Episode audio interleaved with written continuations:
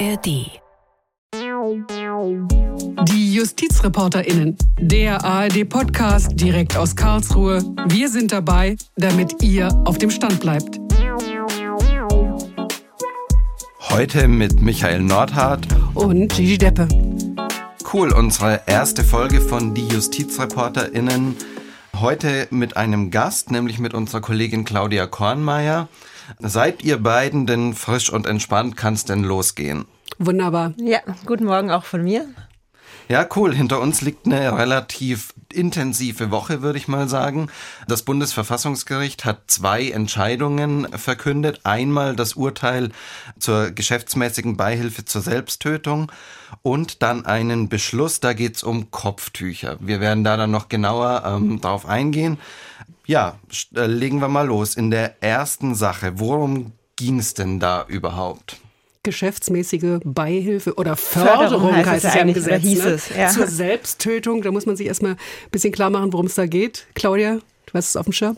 Ja, also ähm, es, es geht darum, jemand möchte sich selbst das Leben nehmen und dafür Hilfe von Dritten in Anspruch nehmen. Und wenn dieser Dritte das dann geschäftsmäßig macht, das heißt, das wiederholt macht. Das heißt, es ist so ein bisschen irreführend vielleicht bei diesem Begriff geschäftsmäßig könnte man ja daran denken. Das heißt, der andere macht das dann für Geld. Das muss aber nicht. Also darauf kommt es gar nicht an, sondern einfach nur, dass jemand sich dazu bereit erklärt, sagt, ja, ich, ich möchte das wiederholt immer mal wieder machen. Dieser 217 im Strafgesetzbuch ist ja relativ neu, ne? 2015 wurde er eingeführt. Nach langer kontroverser Debatte im Bundestag, Fraktionszwang wurde aufgehoben. Gehen wir da nochmal drauf ein. Du hast es schon gesagt, da wurde im, im Bundestag relativ lang diskutiert. Ähm, da sind ja so richtig, äh, wenn ich mich da richtig erinnere, auch irgendwie die, die Weltbilder und die Meinungen letztendlich ähm, aufeinander geclasht. Kannst du uns da nochmal ein paar ähm, Worte sagen, wie das damals ähm, so gewesen ist? Es gab, glaube ich, vier Vorschläge und letztendlich Ja, also ich war nicht bei der Bundestagsdebatte dabei. Ich kenne es genauso wie ihr, auch nur aus den Medien, aus der Berichterstattung darüber. Und wie gesagt, es ist natürlich auch eine wahnsinnig persönliche Entscheidung. Wie möchten wir als Gesellschaft mit unserer aller Ende umgehen am Ende unseres Lebens? Was wollen wir da für Möglichkeiten äh, lassen? Also ich glaube, man muss auch nochmal sagen, worum es da eigentlich geht, warum das eingeführt wurde. Es ist sehr wichtig. Das hat das Verfassungsgericht ja jetzt in seiner Entscheidung auch aufgegriffen. Nicht? Es geht darum, zu verhindern, dass Leute unter Druck gesetzt it's werden oder sich unter Druck gesetzt fühlen, sich das Leben zu nehmen, ihr Leben zu beenden. Und das ist wohl, so haben das die Sachverständigen ja auch im, in der Verhandlung beim Verfassungsgericht im April geschildert, dass es doch sehr häufig vorkommt, dass alte Menschen depressiv werden, gerade wenn sie dann auch krank sind und denken, ich will meinen Angehörigen nicht mehr zur Last fallen, also muss ich hier mal Schluss machen. Und dann kommen diese Sterbehilfevereinigungen, die mal seriös oder mal auch nicht so seriös sind. Und ähm, also ich glaube, das war wirklich ein sehr wichtiges Anliegen für viele Bundestagsabgeordnete, dass das so nicht läuft. Also diese Vereine, die man ja eher aus dem Ausland kannte, hatten sich so nach und nach auch in Deutschland etabliert und das war dann so ein bisschen der Anlass für diese Debatte und das Gesetz dann. Genau, und dennoch gibt's die andere Seite. Das sind Menschen, die eben aus dem Leben gehen wollen und die sagen, hey, ich muss doch die Möglichkeit haben, wenn ich den Entschluss gefasst habe, da dann auch Hilfe in Anspruch äh, zu nehmen. Und Claudia, du hast ähm, mit so jemandem damals in der Vorbereitung äh, fürs Fernsehen hier bei uns gedreht. Kannst du mal ein bisschen beschreiben, wie waren da so deine Eindrücke? Also das war einer der Kläger. Also Kläger waren ja eine ganze Reihe unterschiedlicher Leute auch, aber unter anderem eben auch Menschen, die gesagt haben, ich möchte diese Hilfe am Ende meines Lebens in, in Anspruch nehmen können. Und das war ein Mann, der an Krebs erkrankt ist, den es damals, als ich da mit ihm gedreht habe, gerade wieder relativ gut ging, der auch immer sehr betont hat, ich lebe ja gerne. Also es ist überhaupt nicht so, dass ich jetzt sofort sterben will. Ähm, aber ich weiß, ich habe diese Erkrankung. Ähm, das kann wieder schlimm werden. Ich habe das gesehen, auch innerhalb meiner Familie, bei Angehörigen, wie sehr die am Ende äh, gelitten haben, wie wenig Lebensqualität da noch war. Und ich für mich möchte das nicht. Auch wenn es ja, es kam ja dann auch während der Verhandlungen immer wieder dieses Argument, ähm, Palliativmedizin können super Sachen erreichen. Aber er hat einfach für sich gesagt, ich möchte das einfach nicht. Und ich möchte das Recht haben, das auch nicht zu wollen und dann eine andere Möglichkeit zu haben. Und zwar auch wirklich eine auch faktisch eine andere Möglichkeit. Und das hat er damals in diesem Interview finde ich sehr sehr deutlich gemacht. Also es war ein sehr sehr emotionales Interview aber also man, man muss da ja auch Fragen stellen, die man eigentlich gar nicht fragen will, weil, weil das,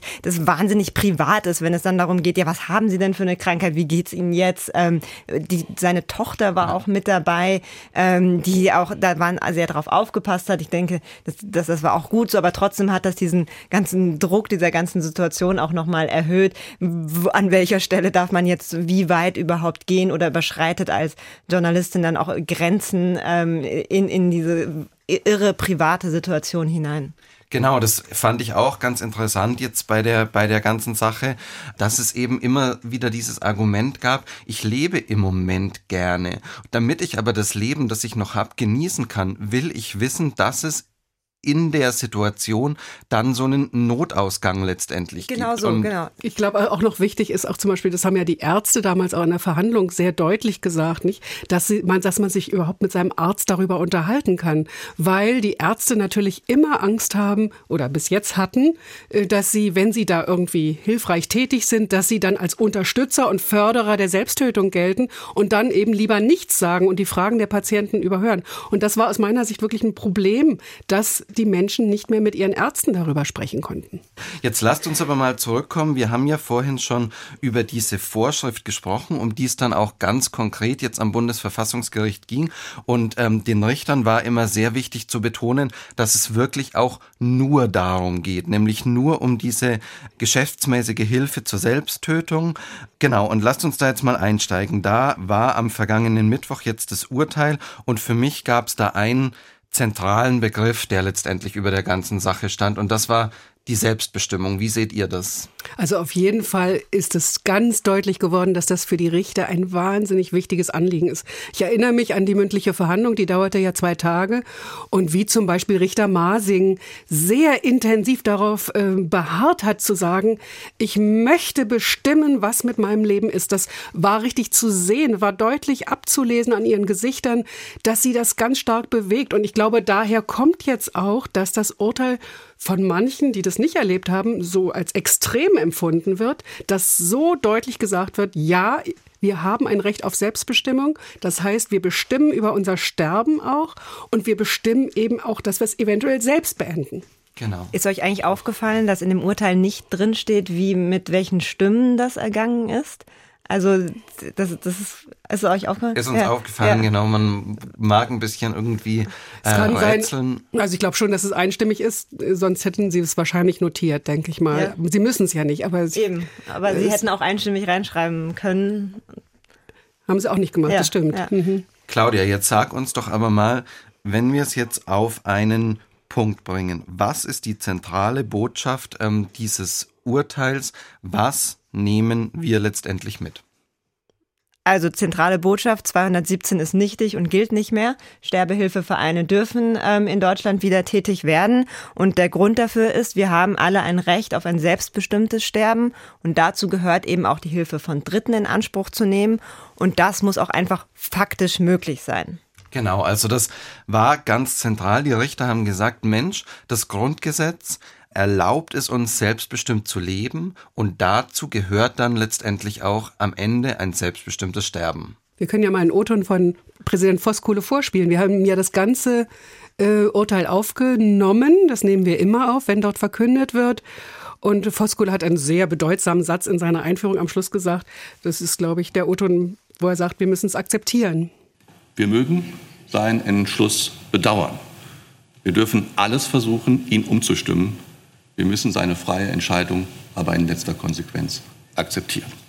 Genau, derjenige, über den er da spricht am Ende, das ist der Sterbewillige und er sagt eben, okay, ähm, wir bedauern das, aber am Ende liegt es in seiner Hand, am Ende muss er entscheiden dürfen, ähm, wie es denn äh, zu Ende gehen soll. Dieses Einführungsstatement, das ist ja immer etwas, was die machen, bevor sie dann die Urteilsbegründung verlesen.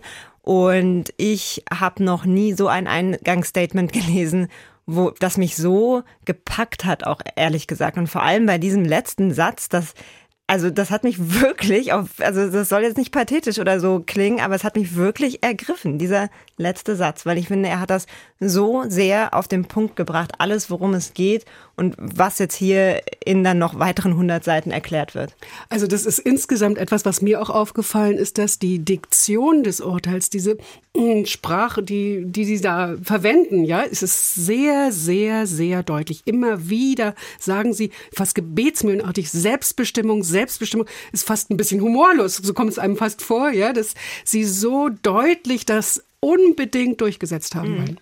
Genau, also ich habe an dem Tag das Mittagsmagazin gemacht in der ARD und da ist es dann immer so, man muss sich mit den mit den Leuten dann, die die Sendung letztendlich fahren, besprechen und ich habe denen dann auch gesagt, Leute, da ist ein starkes Statement wirklich drin und habe dem das dann vorgelesen und ich habe gemerkt, ich war so kurz davor, dass mir wirklich auch die Stimme wegbricht, als ich das vorgelesen habe, weil es eben wirklich ähm, so emotional war. Wenn wir jetzt aber noch mal irgendwie von unseren Emotionen schon zurück machen und noch mal auf die auf die Sache kommen letztendlich dann ist es für mich schon ziemlich weitreichend, was die da sagen, oder? Also ich habe mir immer so vorgestellt, die sagen vielleicht, ja, das ist auf bestimmte Fälle beschränkt oder wie auch immer irgendwie da so ein, so ein Zwischenweg finden, aber das ist ziemlich offen und weitreichend. Also man hat ja im Vorfeld überlegt, machen Sie es vielleicht wie beim Schwangerschaftsabbruch, ja, dass man sagt, es gibt eine Beratungslösung. Und damals, 93, haben ja die Richter vorgeschrieben, was bei 218 genau zu passieren hat, wie das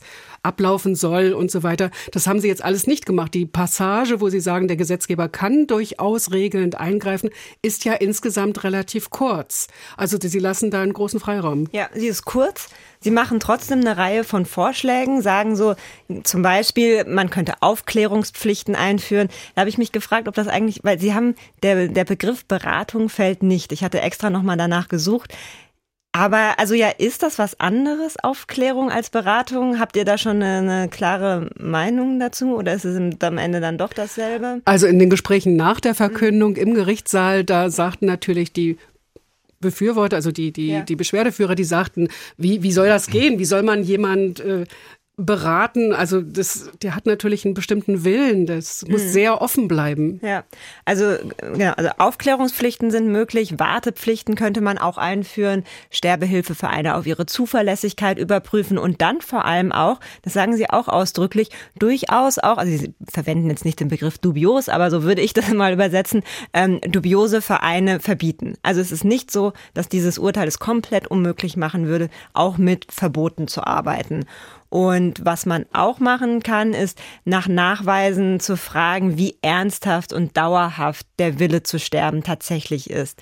Was nur nicht geht, ist zu fragen, also das Ganze, also die, die, die Möglichkeit, dritte äh, Hilfe von Dritten in Anspruch zu nehmen, daran zu knüpfen, dass man eine schwere, unheilbare Krankheit hat, weil man da so ein bisschen in diese Motivforschung reinkommen würde. Und das soll gerade nicht passieren. Also das ist natürlich auch der Punkt, wo die Kritiker ansetzen nach dieser Entscheidung. Sie sagen, ja, heißt das jetzt, dass ein Jugendlicher auch verlangen kann, dass man ihm geholfen wird, das Leben zu beenden? Und bei Liebeskummer ist der klassische Kritikpunkt. Also äh, es ist eben gerade, es wird gerade sehr deutlich gesagt von den Richtern, wir betreiben keine Motivforschung. Und das ist natürlich wirklich sehr offen.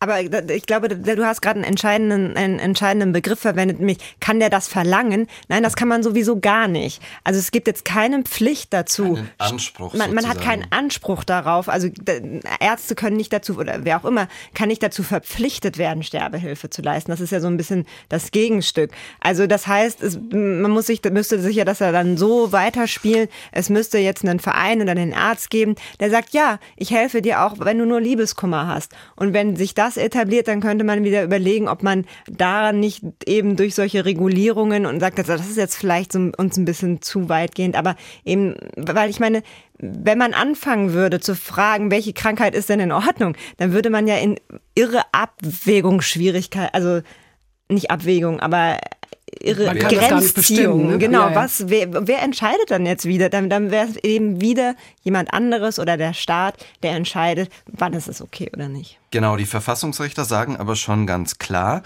dieses Recht auf selbstbestimmtes Sterben, das besteht wirklich so wörtlich in jeder Phase menschlicher Existenz. Also es kommt nicht, wie du gesagt hast, darauf an, dass jemand irgendwie ganz krank ist, schon nicht mehr sich ordentlich ähm, ja äußern kann oder so, sondern es besteht grundsätzlich in jeder Phase menschlicher Existenz und dann müssen wahrscheinlich jetzt dann irgendwelche Mechanismen des Gesetzgebers greifen, damit es eben nicht ausufern kann. Würdest du also sagen, wir sind jetzt auf dem Weg dahin, dass so Sterbehilfevereine irgendwie aus dem, aus dem Boden schießen? Gibt es da jetzt plötzlich ein wahnsinniges Angebot? Oder meinst du, diese Regelungen, die da doch angedeutet sind, können das verhindern? Also Gesundheitsminister Spahn hat auch schon gesagt, dass er das regulieren will. Ich, ich rechne eigentlich relativ fest damit, dass da Regulierungen kommen ja. und dass sich da auch eine Mehrheit für im Bundestag findet. Denn dass das ein Problem sein kann, wenn da dubiose Vereine im großen Stil jetzt auf, auftauchen, das sehen doch, glaube ich, alle. Abgesehen davon, es ist jetzt auch nicht so, als sollten wir plötzlich alle sterben und können würden dieses Angebot. Zum Glück nicht. Genau. Vielleicht ganz unmittelbar, Gigi, du warst im Gerichtssaal, als das Urteil verkündet worden ist. Beschreib doch nochmal, wie ist es denn so abgelaufen? Gab es irgendwelche Dinge, die dir, die dir da besonders ähm, ja, im, im Eindruck geblieben sind? Ich, ich bin ganz dankbar für die Vorlage, weil natürlich wir müssen unbedingt erzählen von einer Sache, die sonst nicht passiert, dass tatsächlich am Schluss, was sich ja bei Gericht gar nicht gehört, dass am Schluss geklatscht wurde. Mhm.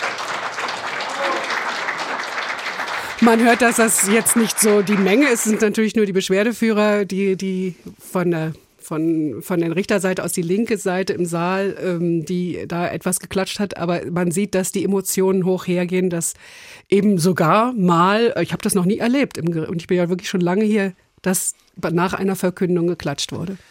Jetzt nochmal auf den Punkt gebracht. Gigi, du hast dann an dem Abend ähm, diese Entscheidung auch in der ARD für die Tagesthemen kommentiert. Beschreib doch mal, wie ist das abgelaufen und wenn du, wenn es dir vielleicht gelingt, deinen, ähm, deinen Kommentar, der ja sowieso schon eine Verdichtung ist, nochmal zu verdichten. ja. ähm, was würdest du denn sagen, wie ordnest du das Urteil ein? Also mir fiel eins auf nach dem äh, nach der Verkündung. Ich habe das man fragt ja dann immer geht durch den Gerichtssaal und versucht noch irgendwie Gespräche zu führen mit den Beteiligten, mit den verschiedenen Parteien. Und da fiel mir auf, dass die Bundestagsabgeordnete Seite, also die Leute, die für den Paragraphen 217 waren, dass die ganz versteinert waren. Es war kaum möglich, überhaupt richtig mit ihnen zu reden. Sie waren wirklich frustriert. Und deswegen war es mir ein Anliegen, in meinem Kommentar nochmal zu sagen, ich habe wirklich Hochachtung vor denen und vor diesem Gedanken, dass wir die Alten, Kranken und Depressiven schützen müssen. Das ist richtig. Aber, das ist jetzt auch ein Lieblingsthema von mir, Strafe bringt's halt nicht immer. Strafe ist oft ein schlechter Weg. Ja, und das sieht man hier eben auch, dass die Leute eben nicht mehr mit ihren Ärzten reden konnten. Und man weiß ja, dass die äh, Menschen umso weniger sterben wollen, also selbst äh, sterben wollen, wenn sie gut begleitet werden am Lebensende. Und dazu gehört der Arzt. Und mit dem Arzt muss man vernünftig reden können. Und man muss es auch ähm, steuern können, dass man vielleicht es in der Hand hat, wann mein Leben zu Ende sein soll. Also deswegen finde ich, ist es ein gutes Urteil. Mir macht natürlich aber schon diese sehr große Offenheit auch ein bisschen Angst. Und Claudia, an dich vielleicht jetzt dann nochmal die Frage, ähm, wenn wir uns das Urteil anschauen, nochmal jetzt, ähm, dann vielleicht auch so äh, zum Ende hin, was sind so die zwei, drei Punkte, ähm, die du sagst, okay, das müssen wir uns merken nach dieser Entscheidung, das geht aus dieser Entscheidung hervor und das ist wichtig. Es gibt ein Recht auf selbstbestimmtes Sterben. Dazu gehört auch äh, das Recht, ähm, die Hilfe Dritter in Anspruch zu nehmen und Wann man das machen darf, darf nicht fremd definiert sein. Also es darf nicht an materielle Kriterien geknüpft werden, wie eine unheilbare Krankheit äh, oder qualvoller Tod, der einem drohen könnte. Genau, faktisch muss es eben auch diese Möglichkeit geben. Das heißt, selbst wenn, also reguliert werden darf, aber nie so weit, dass die Möglichkeit, ähm, die Hilfe Dritter in Anspruch zu nehmen, theoretisch wird. Das ist dann an der Stelle vielleicht auch noch wichtig. Genau. Wir finden vielleicht jetzt ein Ende für dieses ähm, Thema und gehen zu unserem zweiten Thema für sehr diese Woche über. Thema. Genau, ja. sehr spannenden Thema auf jeden Fall. Und zwar ein Beschluss des Bundesverfassungsgerichts. Ähm, und da, ähm, Claudia, du bleibst bei uns. Ähm, kannst du uns vielleicht gleich mal ein bisschen so den Sachverhalt zusammenfassen? Worum geht's da? Also da geht es um ein Kopftuchverbot für Referendarinnen, Rechtsreferendarinnen, also Juristinnen in der Ausbildung sind das, an alle Nichtjuristen, die uns zuhören.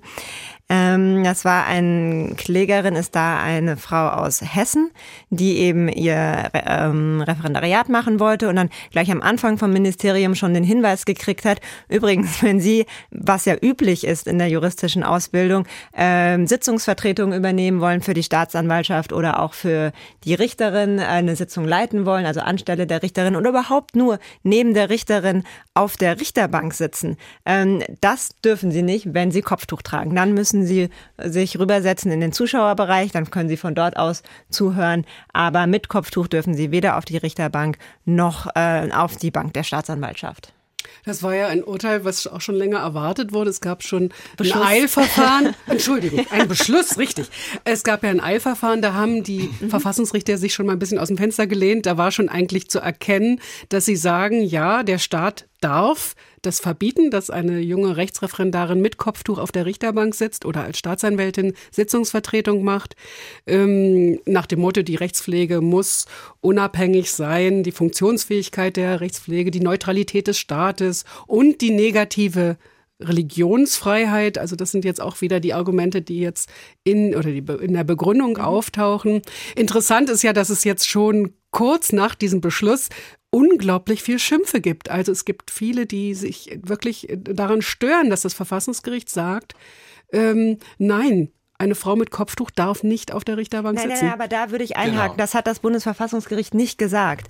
Ähm, die haben gesagt, der Gesetzgeber darf das verbieten, er könnte es aber auch erlauben. Es ist nicht so, dass das Grundgesetz zwingend die eine oder die andere Variante vorsieht. Was daran liegt, dass diese Rechtspositionen, die hier miteinander in Abwägung zu bringen sind, also auf der einen Seite die Religionsfreiheit der Referendarin, auf der anderen Seite Neutralität des Staates, Funktionsfähigkeit der Justiz und eben negative Religionsfreiheit der Dritten, dass es da nicht so ist, dass eine dieser Positionen so sehr überwiegen würde, dass der Gesetzgeber ein dass dem Gesetzgeber ein zwingendes Ergebnis vorgeschrieben ist. Sie müssen nur schauen, dass sie das, oder er muss nur schauen, dass er das irgendwie in einen vernünftigen Kompromiss bringt. Und da haben sie halt gesagt, so wie die das in Hessen gemacht haben, ist okay. Ähm, möglich wäre aber zumindest theoretisch auch, dass es anders ist. Also zumindest aus Sicht des Grundgesetzes. Genau, wir haben das jetzt gerade schon mit so relativ technischen Begriffen, finde ich, umschrieben. Was ist denn aber eigentlich, wenn man es vielleicht mal ein bisschen plastischer macht, die Sorge, die da dahinter steckt, wenn eben jetzt Frauen mit Kopftuch auf der Richterbank oder auf der Seite der Staatsanwaltschaft sitzen? Naja, äh, ganz einfach das, und das ist ja auch der Punkt, um den diskutiert wird, dass die Leute, die da im Gerichtssaal sitzen und äh, quasi mit der Staatsgewalt konfrontiert sind, dass sie mit einer Religiosität belästigt werden, sage ich mal, die sie ähm, nicht haben wollen.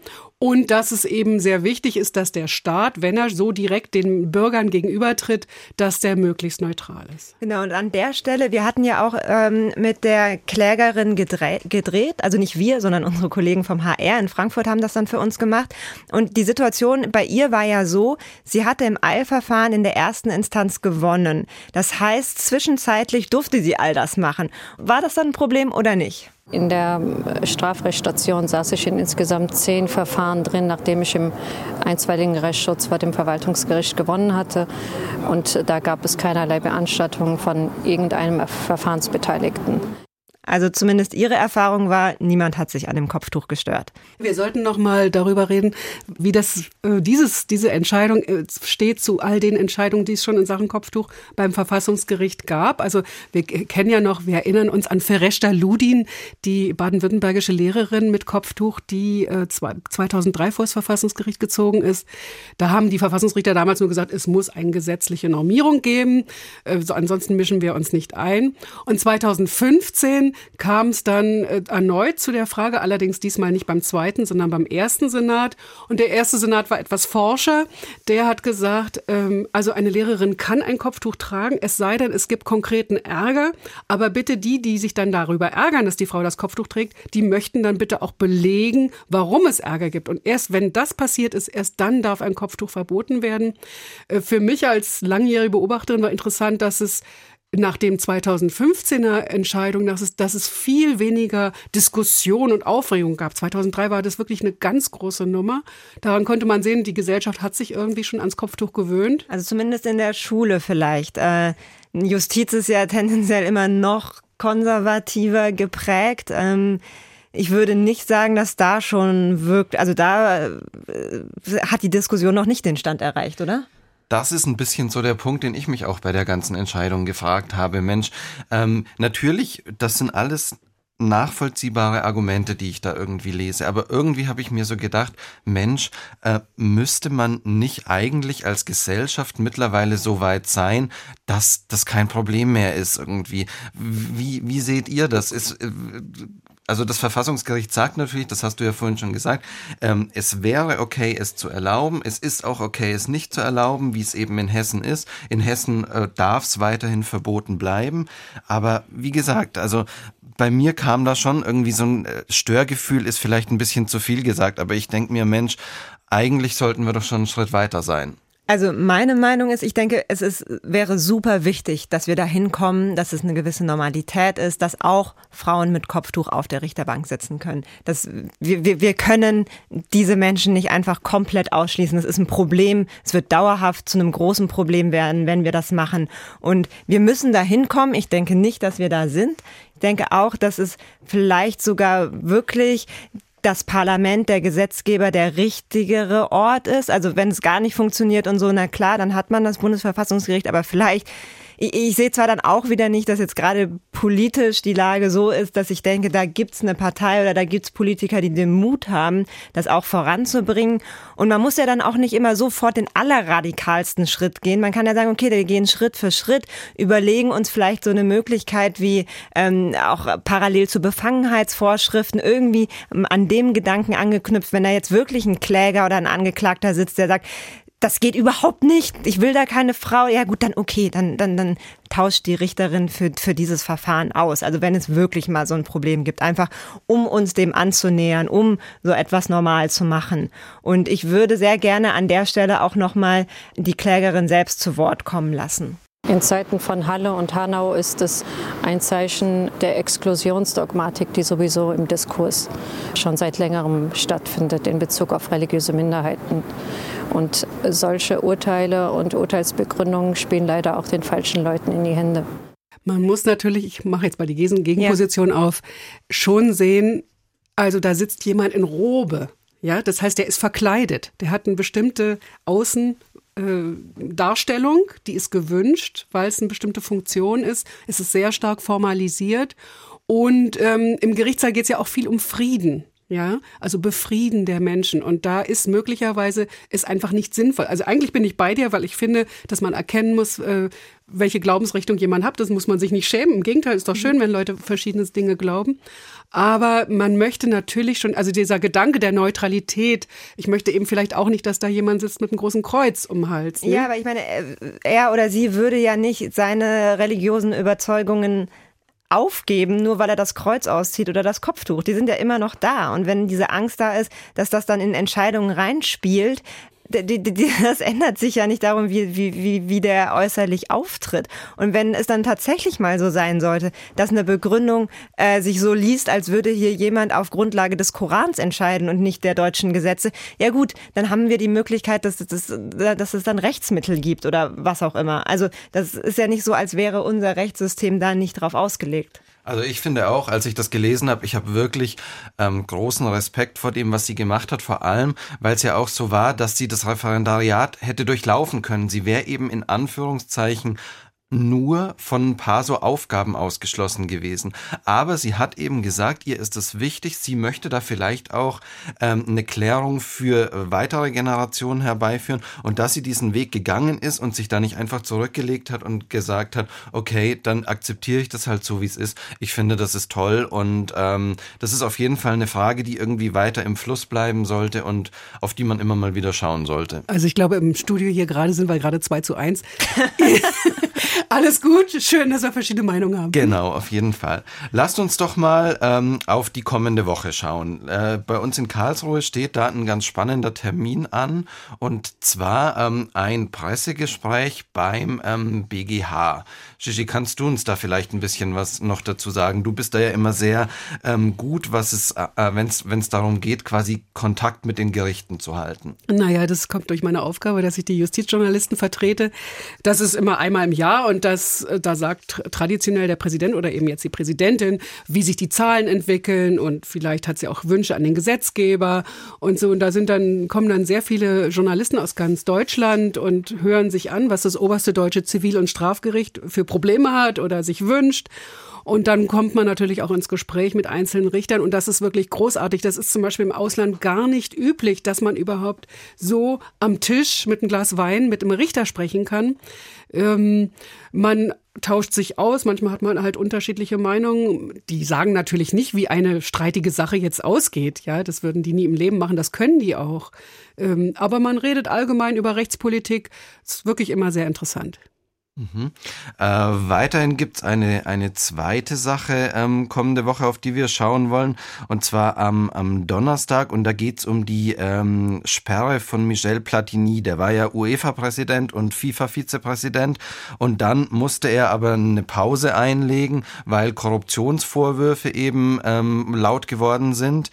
Und da sagt er, diese äh, Pause, die er einlegen musste, die war einfach zu lang. Und, und redet ähm, vielleicht lieber von Sperre sogar, ne? Das genau, ist ja noch, noch, noch Genau, es war eine Sperre. Ja, auf jeden Fall, genau.